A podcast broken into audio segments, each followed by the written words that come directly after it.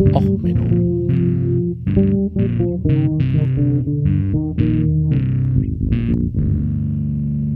Der inkompetente Podcast über Dinge aus Militär, Technik und Computer, die so richtig in die Hose gingen. Herzlich willkommen zu Och Menno. Heute wieder mal mit einem Kriegstagebuch Ukraine.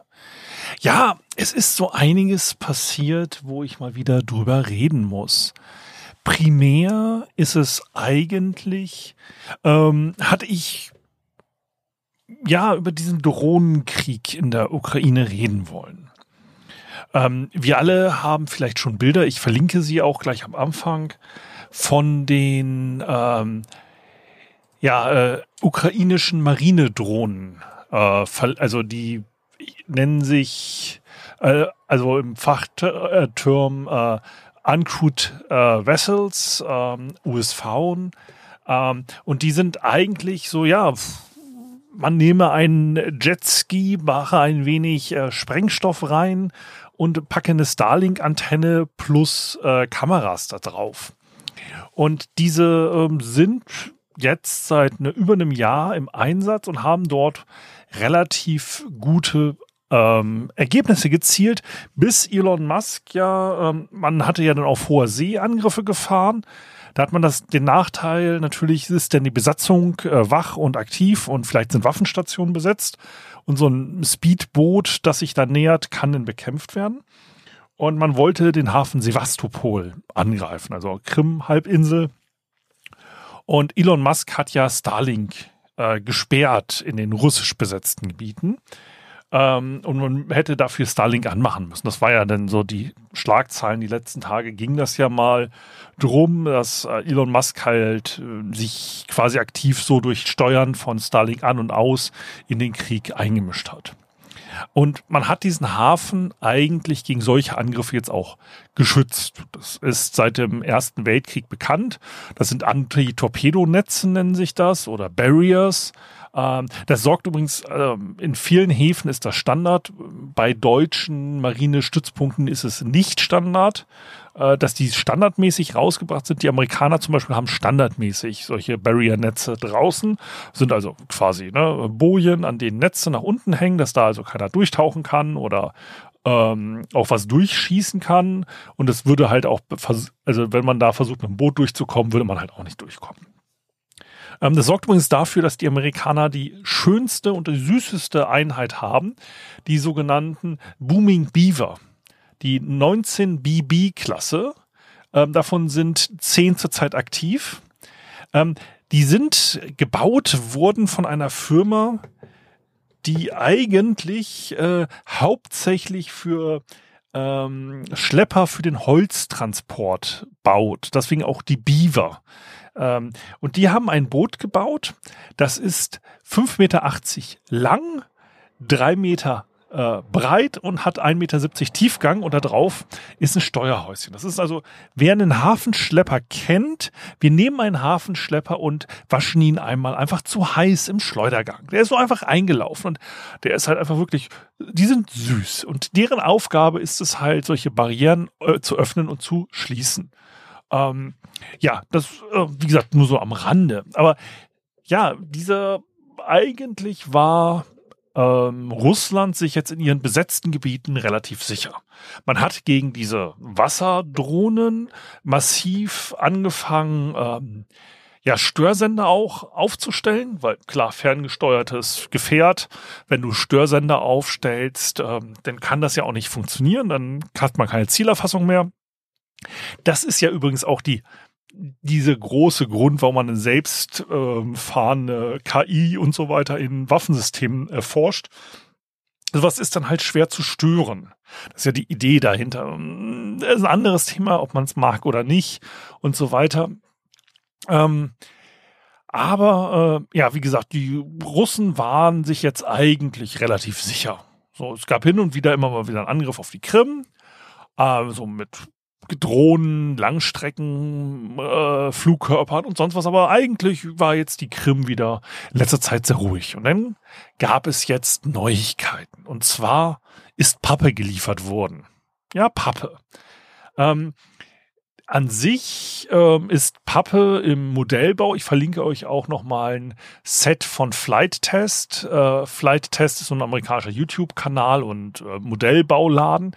Ähm, es ist halt eigentlich relativ normal, dass ich günstige Übungsflugzeuge und Drohnen aus Pappe baue. Also da die haben ganz viele Sachen so aus Pappe gebaute A10 als Modellflugzeug und so. Das ist relativ normal im Hobbybereich. Also wenn ich billig ein Flugzeug bauen will, wo ich eh mir sicher bin, dass ich crashe, dann kann ich da heutzutage also früher natürlich auch mit Schablonen und so, aber heutzutage mit dem Laser äh, kann ich relativ schnell ähm, so Sets rauswerfen, die ich dann halt einfach zusammenkleben kann, beziehungsweise mit Gummibändern zusammendübeln kann. Also ich brauche teilweise noch nicht mal Kleber, ein paar Gummibänder und äh, man kriegt halt ein Flugzeug zu ähm, gebaut. So, ein Flugzeug hat natürlich im Gegensatz zu einer Quadcopter-Drohne oder Mehrrotor, äh, Multirotor-Drohne den Vorteil, äh, man hat ein bisschen mehr Reichweite. So, und eine australische Firma hat sich überlegt, Moment mal, es ist leicht zu produzieren, weil ich muss nur quasi Pappe mit einem Laser bearbeiten. Es ist leicht zu transportieren, weil im Gegensatz zu einem sperrigen äh, Flugkörper, Luftfahrzeug oder was auch immer, habe ich einfach nur bündelweise Pappe und Elektronikkomponenten und Propeller und so ein paar Controller und so. Also, aber wie gesagt, das lässt sich verdammt leicht in großen Mengen verschiffen. Und Australien ist ein bisschen weiter weg von der Ukraine, aber die wollten was auch machen für den ähm, Kriegsverlauf. So. Und in Deutschland sind Anfang des Krieges ja so Startups rausgekommen, die haben dann senkrecht startende Multirotor-Drohnen gebaut aus Glasfaser, äh, und und und. Und die Australier so, hey Mate, Pappe, Wellpappe, hm, kam wir. Und haben halt angefangen, eine Drohne zu entwickeln, die jetzt in den Russen äh, gerade im Hinterland Angst und Strecken verbreitet. Es hat mich ähm, ein paar interessante Nebeneffekte. Erstens, wie gesagt, es ist ein Flächenflugzeug. Äh, Dadurch habe ich mehr Reichweite. Ein Flächenflieger hat einfach deutlich mehr Reichweite, weil ähm, so ein Quadcopter, der muss ja mit den Rotoren sich in der Luft halten, während halt ein Flugzeug einfach durch den Flügel in der Luft bleibt. So einfach ist das. Und ich habe mehr ähm, ja, Zuladung, die ich reinwerfen kann. Einfach, ne? Ich habe halt Auftrieb durch den Flügel. Also kann man in diese Drohnen relativ gut Sprengstoff reinbauen. Und wie gesagt, die sind billig, die kann man leicht vor Ort zusammenbauen. Das heißt, man kann die auch relativ gut, wenn man so eine, so eine Special Forces Truppe dabei hat. Na ja, also dem Special Forces Soldaten, der wird am Anfang erstmal blöd gucken, indem du sagst, ja, hier ist ein Amazon-Karton, den nimmst du bitte mit. Hm, Pappe. Aber im Endeffekt kann ich das Zeug gut auch nach Russland reinschmuggeln, weil wir reden von Pappe. Wir reden davon, dass ich Versandmaterialien brauche, um diese Drohne zu bauen. Klar, die Rotoren, die fallen vielleicht auf und ähm, die Akkus, die ich brauche und die Elektronik. Aber der Rest, also der Drohnengrundkörper, der ist leicht zu transportieren. Das heißt also, so Special Forces Truppen können das jetzt relativ leicht durch die Frontlinien, wenn sie durchsickern, mitnehmen, vor Ort zusammenbauen, weil man braucht, wie gesagt, keine großen Werkzeuge, Gummibänder und ähnliches reichen. Das heißt, sie können dann halt hinter der Front diese Drohnen zusammenbauen und aufsteigen lassen. Und jetzt kommt auf einmal der Angriff, quasi von, aus russischer Perspektive aus dem friedlichen Hinterland. Deswegen explodieren jetzt auf einmal immer wieder ähm, Lager, äh, Schützengräben und halt auch auf der Krim gibt es öfters wieder Einschläge. Das war eigentlich so eine Geschichte, da wollte ich jetzt länger schon mal drüber reden. Ich habe jetzt so drei, vier Wochen, habe ich diese Pappdrohne schon ähm, im Auge und ja, es ging halt so seit 1. September gab's richtig coole Memes, so Cartoons mit den Russen, die sich erstmal über Pappe lustig machen und dann stellten sie fest, die Pappe ist voll mit Sprengstoff. Ähm, war halt witzig. Ähm, also der Meme, also der Comic, ich verlinke ihn auch. Und ähm, hatte gedacht, na okay, reden wir drüber. Und man kann da eigentlich auch noch eine Doppelfolge drüber machen, weil solche ähnlichen Tendenzen hatte man auch im Zweiten Weltkrieg, wo man dann halt angefangen hat, aus nicht kriegswichtigen Materialien, damals Holz, Flugzeuge herzustellen, weil man halt Stahl ist ein anderer Hersteller und auch ähm, ja, Kohlenstoffverbundwerkstoffe und so. Das ist halt eigentlich, wenn ich ehrlich bin, Verschwendung. Wenn ich eine Drohne nur einmal fliegen will und dann beim Gegner explodieren lassen will, dann ist halt Kohlenstoff oder andere Materialien einfach echt teuer. Das hört sich jetzt doof an, aber wenn ich tausende von Drohnen produziere, ist das halt irgendwann ein Kostenfaktor. Und es ist halt auch so, dass ich sage, wenn ich eine Drohne habe, die nur einen Motor drin hat, oder meinetwegen zwei, weil ich äh, zwei äh, verschiedene, ähm, also ne, links und rechts, aber die Drohne der ähm, Australier hat vorne halt nur einen Propeller. Das heißt, ich habe einen Motor, den ich verwende. Bei einem Quadcopter, ne, äh, den ich in den Gegner steuere, verwende ich vier Motoren. Das heißt, ich kann viermal so viele Drohnen eigentlich produzieren, ähm, mit derselben Hardware. Natürlich brauche ich für beide Batterien, für beide den Flugcontroller und ähm, die entsprechende Funkfernsteuerung und so. Aber man kann halt, man spart halt Material. Und diese ähm, ja leicht zu produzierenden äh, Drohnen sind natürlich jetzt für die Russen eine Gefahr. Dachte ich, naja gut, wie gesagt, Vergleich zum Zweiten Weltkrieg bietet sich an äh, Lastensegler, äh, die Moskito und so weiter. Aber da mache ich eine eigene Folge mal, glaube ich, bei Gelegenheit. Ähm, das Interessante jetzt ist auch wiederum, diese blöden Pappdrohnen sind für ein Radar verdammt schwer zu erfassen. Weil Pappe nicht dafür bekannt ist, eine besonders große Radarrückstrahlfläche zu bieten. Klar, die Metallteile, der Rotor und so, das ist noch. Aber ähm, wie gesagt, die landen jetzt halt regelmäßig in russischen ähm, Stützpunkten. Es werden also strategische Bomber ähm, angegriffen, teilweise ne, 100 Kilometer hinter der Frontlinie. Ähm, da fliegt jetzt auf einmal so eine Pappdrohne rein, zack, zerstört halt wichtige Flugzeuge. Die Russen ähm, haben halt die sowjetische Tradition beibehalten. Bei denen stehen die Flugzeuge halt einfach auf dem Flugfeld. Hat den Vorteil, klar, ich kann schneller starten hat den Nachteil, äh, sie werden halt von Angriffen getroffen. Ähm, die Russen fangen jetzt an, teilweise Autoreifen auf Flugzeuge zu legen, in der Hoffnung, dass man damit Drohnen abwehrt oder so. Ähm, was natürlich auch jetzt nicht unbedingt total gut ist für Flügel, wenn ich da zusätzlich Last von oben drauf liege, ähm, verbiegen die sich vielleicht und so. Ne? Aber vielleicht Autoreifen, wenn man da genug von hat. Scheinbar hatten sie ja manchmal Probleme auch mit ihren Reifen und ihren Trucks, aber na egal. Und ja, spannendes Thema soweit. Und dann wird's jetzt richtig witzig, weil jetzt kommen wir in den Anti-U-Boot-Krieg. Normalerweise, ja, Anti-U-Boot-Krieg, sehr schwere Aufgabe. Also wenn du U-Boote hast, die irgendwo rumfahren, dann muss man halt überlegen, okay, ich brauche ähm, Torpedos vielleicht oder Flugzeuge oder Helikopter, die Sonargeräte abwerfen oder ins Wasser halten, um das U-Boot zu finden. Dann muss ich mit Wasserbomben dagegen vorgehen.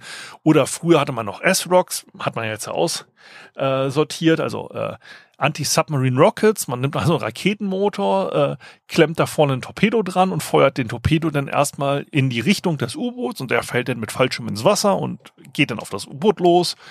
All solche Spielchen.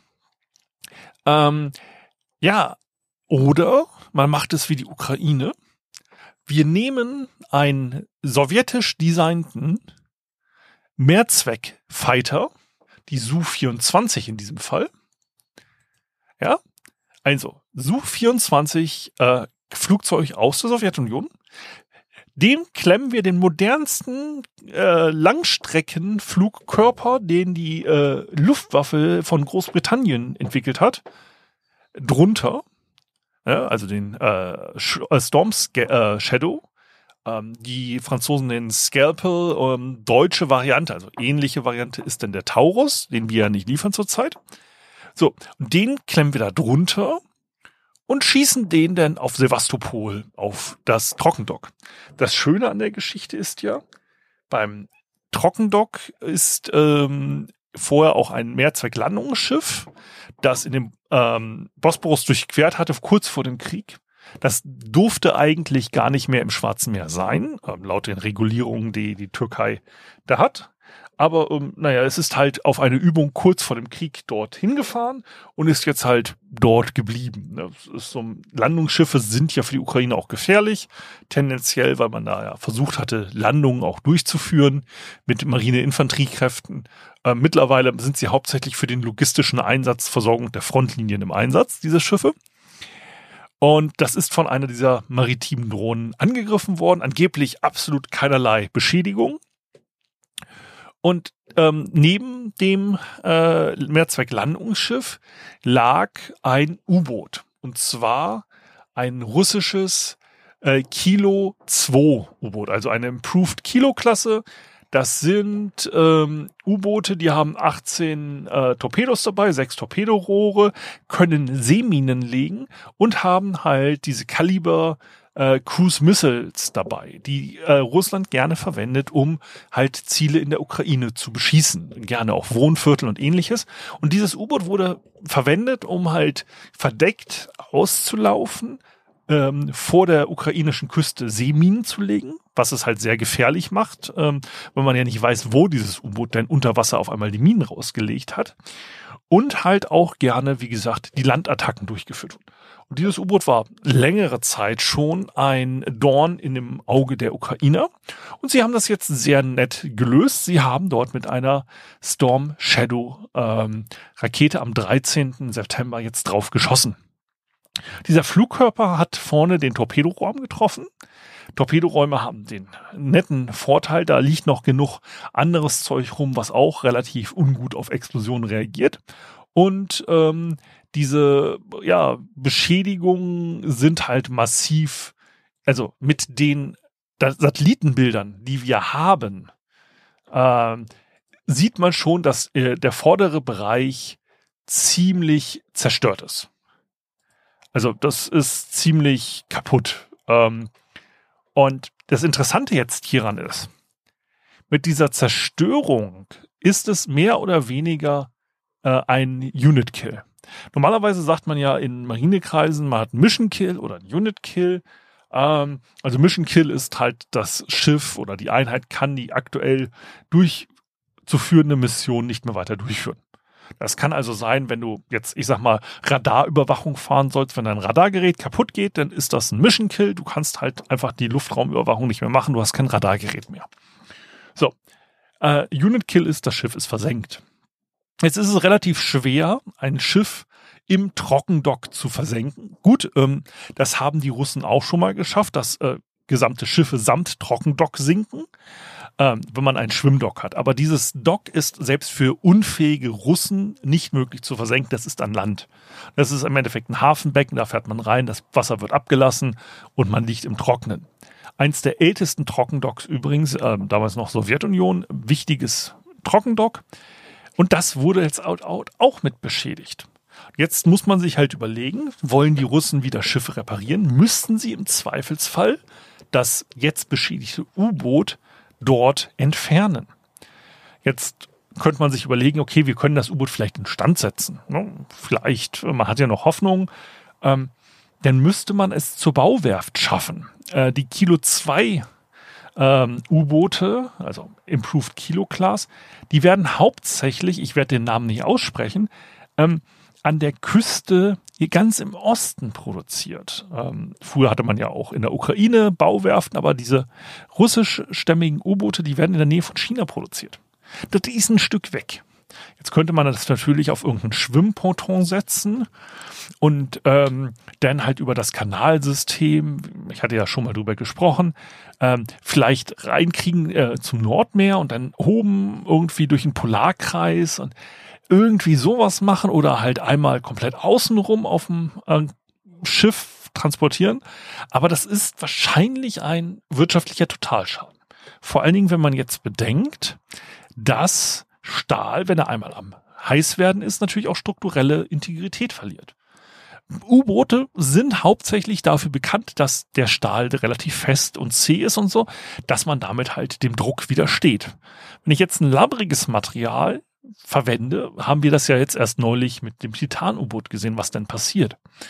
Das heißt, dieses U-Boot ist höchstwahrscheinlich ähm, versenkt. Also wie gesagt, es ist leider am Trocknen, also es ist nicht gesunken, aber es ist effektiv ähm, der erste Verlust eines U-Bootes im Kampf für die sowjetischen oder russischen Kräfte seit dem Zweiten Weltkrieg. Und es ist der erste Verlust eines U-Bootes im Kampf, seit der, dem die Argentinier ein U-Boot im Falklandskrieg verloren haben. Seit, seitdem ist kein U-Boot mehr versenkt worden im Kampf. Das ist relativ interessant. Ähm, natürlich gab es U-Boot-Verluste durch ne, Unfälle und so. Und wir hatten ja dann auch schon in der Titan-Folge noch ein bisschen drüber geredet. Aber für einen Kampfverlust ist das schon hochspannend. Und es ist halt spannend, dass es mit einem Landzielflugkörper äh, gemacht wurde. Es ähm, ist so, dass natürlich in der Wikipedia gab es wieder ein Edit War, dass man dann halt auch gleich aus dem Landzielflugkörper gleich noch einen Anti-Seeziel- und Anti-U-Boot-Flugkörper gemacht hat.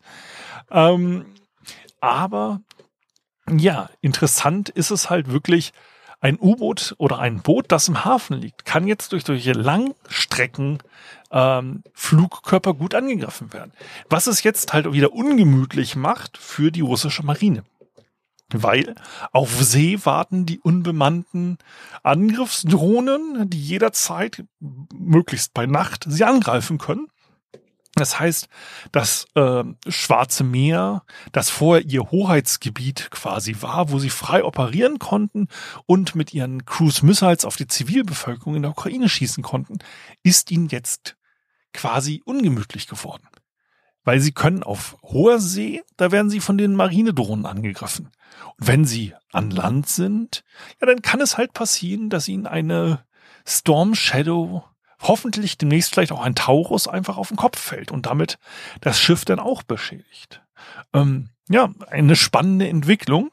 Und das Fiese an der Geschichte ist halt auch, dass diese Taurus, ähm, Storm Shadow und ähnliches, die haben ein internes Navigationssystem. Das heißt, selbst wenn man jetzt durch die Störsender das GPS wegstört oder den Rückkanal, fliegen die Dinger immer noch mit ihrer Trägheitsnavigation. Und da ein Schiff, das im Hafen fest angebunden ist, relativ schwer ausweichen kann, sorgt das ähm, für relativ fiese Schäden.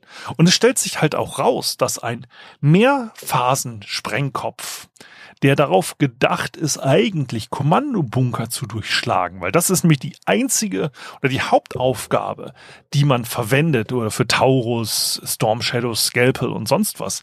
Deswegen auch der Name Scalpel, ne? also Skalpell, deren Idee ist es eigentlich, dass ein Bunker, der sich nicht wegbewegen kann, angegriffen wird. Dafür geht dann halt der erste Sprengsatz, äh, explodiert und sorgt für einen Hohlraum, in den der zweite Sprengsatz reinfallen kann, um dann zu explodieren, um nach Möglichkeit massive Schäden in dieser Bunkeranlage ähm, zu äh, äh, sorgen. Das ist natürlich für ein Schiff mit einer relativ dünnen Außenhaut. Und ja, selbst ein U-Boot hat für einen bunkerbrechenden Flugkörper eine relativ dünne Außenhaut. Natürlich relativ gefährlich, dass jetzt auf einmal die erste Sprengladung ein Loch ins Schiff reißt und dann die zweite Sprengladung innerhalb des Schiffskörpers explodiert und damit das Schiff mehr oder weniger komplett zerlegt, zerreißt. Ähm, wahrscheinlich ist der komplette vordere Teil dieses U-Bootes. So sind die ähm, die Satellitenbilder sind leider sehr schlecht. Also wenn jemand zufälligerweise CIA-Satellitenbilder hat, ähm, sendet sie mir nicht. Ich danke, ich mag keine Hausdurchsuchung, aber ich würde sie an sich doch schon mal gerne sehen. Vielleicht so War Thunder Forum oder so, wenn da mal wieder eine, jemand liegen will oder vielleicht ein Discord-Server oder irgendwie sowas. Ähm, ja, so ein ähm, Loch ist dort halt äh, ein Riesenproblem für Schiffe. Ja, und äh, somit ähm, wird es jetzt auf der Krim für die Russen ein wenig ungemütlich. Auf See warten halt die, übrigens, man kann da bei United 24 auch für spenden, dass man da solche äh, Jetski-Angriffsdrohnen bezahlt. Ähm, es warten äh, im Hinterland Leute mit Pappdrohnen, die sie ihnen um die Ohren fliegen. Und im Hafen darf halt jetzt Storm Shadow vom Himmel und als solches, ja, das beendet jetzt für heute erstmal das Kriegstagebuch Ukraine. Ich hoffe, es hat euch halbwegs gefallen. Äh, Wenn es euch gefallen hat, lasst mir gerne Kommentare da. Wie immer, die Links für Feedback sind in den Shownotes. Und wenn es euch nicht gefallen hat, ja, dann schaltet vielleicht beim nächsten Mal wieder ein, dann gibt es ein anderes Thema. Also, bis dann, alles Gute, ciao, ciao, euer Sven.